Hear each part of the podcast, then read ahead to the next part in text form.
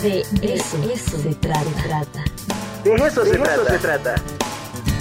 La aventura del pensamiento, literatura y ciencia, conexiones, coincidencias y paralelos, con Omar López Cruz.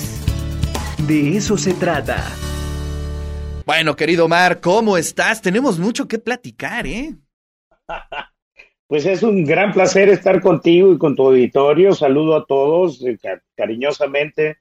Estoy en Baja California, en La Paz, ahora en el sur, y te saludo con mucho gusto.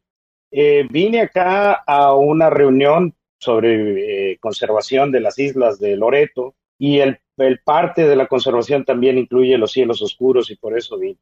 Entonces ha sido muy, muy interesante. Pero de lo que te quiero hablar es de eh, la ciencia y la encrucijada. Aquí en México se están dando varias manifestaciones después de esta persecución a los 31 científicos notables. Bueno, algunos son administradores.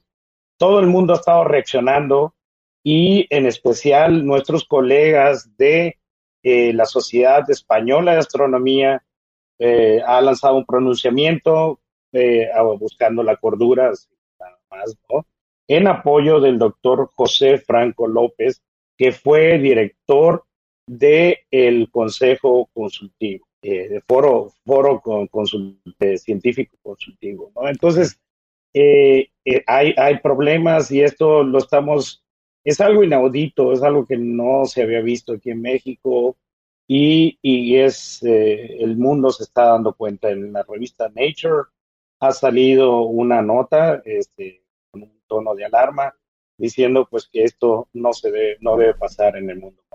Entonces, esto pues es una, un, estamos en un momento especial para la ciencia en México, siempre el momento especial, dado los fondos y todo esto, pero en este momento es más especial. Y ahí quiero terminar este, este, esta pequeña contribución. Ok. Y entonces, de decir que el mundo está poniendo atención, Ricardo. Eh, y te quiero comunicar también que Grano de Sal cambió de director. Eso es lo que te quería yo preguntar. Ayer dimos la noticia de que, bueno, el director ahora se va a la editorial siglo XXI. Interesante, ¿no? Hace algunos meses eh, la venta de siglo XXI fue todo un tema de discusión, ¿no? Por ahí salieron varias columnas. Y bueno, creo que con este cambio entiendo que se puede tener una buena una certidumbre para el futuro de siglo XXI. No sé, para grano de sal, cómo venga.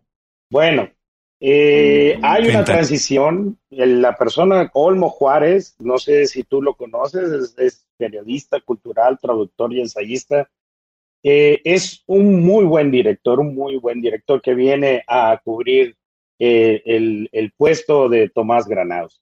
Por otra parte, Tomás Granados, creo que pues esto es el proceso de madurez, como él viene de, Fondo de Cultura Económica y tiene una larga trayectoria en, en, la publicación de libros, es uno de los personajes, yo creo, más importantes.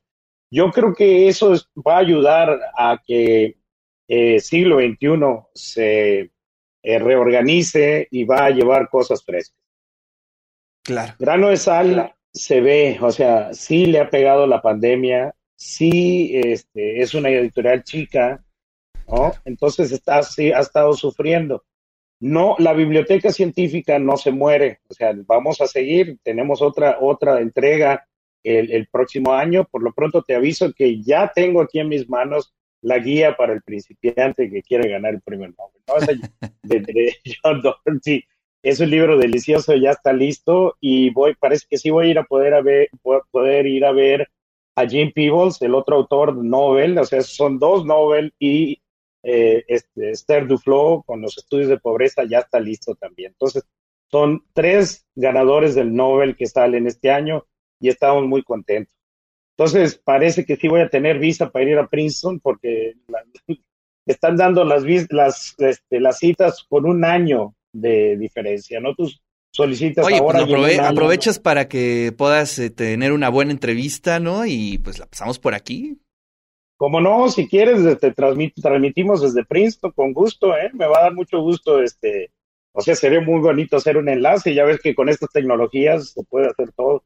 Entonces, te trae varios temas hoy, pero sí hay, hay muchos movimientos. Grano de Sal está en un reacomodo. Grano de Sal ha sido un gran proyecto. Eh, es simplemente un momento en la economía que le está dando unos, unos reajustes. Bueno, y es, es, eh, la, el mercado editorial, la industria editorial, yo creo que ha sido pues, la más golpeada, sin duda alguna, en este año, casi dos años que ya llevamos. Y bueno, y si hablamos de editoriales independientes, es complicadísimo. Es complicadísimo, pero ahí estamos dando la batalla, o sea, no decimos que nos estamos muriendo, o sea, claro. Tomás se va a siglo XXI. Este, ahí hay un título que yo le traigo ganas y a lo mejor se puede incluir ahora sí más fácil en la Biblioteca Científica del Ciudadano, es Ciencia sin Ceso de Marcelino Cerejido, que sería un librazo, porque Marcelino Cerejido fue, escribió este libro.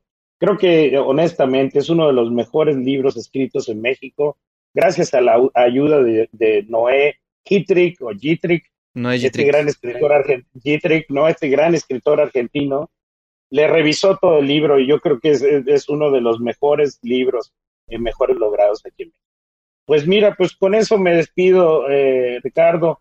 Este voy a Puebla, este voy a, tengo que alcanzar el avión y me da mucho gusto Muy estar bien, contigo, pues, como siempre. Pues abrazos hasta allá, al otro lado del país. Y por aquí te vemos y nos dará muchísimo gusto eh, poder encontrarnos ya por aquí en el Complejo Cultural Universitario, abrazarte y seguir platicando de todo lo que nos gusta, ¿no? Todo el mundo de la Claro. ciencia, todo el mundo de la educación, de los libros, de la ciencia ficción. Así es que muchísimas gracias, Omar, y pues estaremos Gracias. esperando el nuevo número de la biblioteca. Ya vienen. Y ya tengo una copia del hilito de sangre que te quiero regalar. Porque Perfecto. me- me Muy bien. Omar, pues te mando un fuerte abrazo, muchísimas gracias allá desde Baja. Este, si estuviéramos en otro momento te diría que estás en el Spring Break, pero no, no, efectivamente no, No, estás en el. Spring Break, No, pero es- te mando un fuerte abrazo. Bueno, pues ahí está la columna del doctor Omar López que siempre nos trae cosas bien interesantes.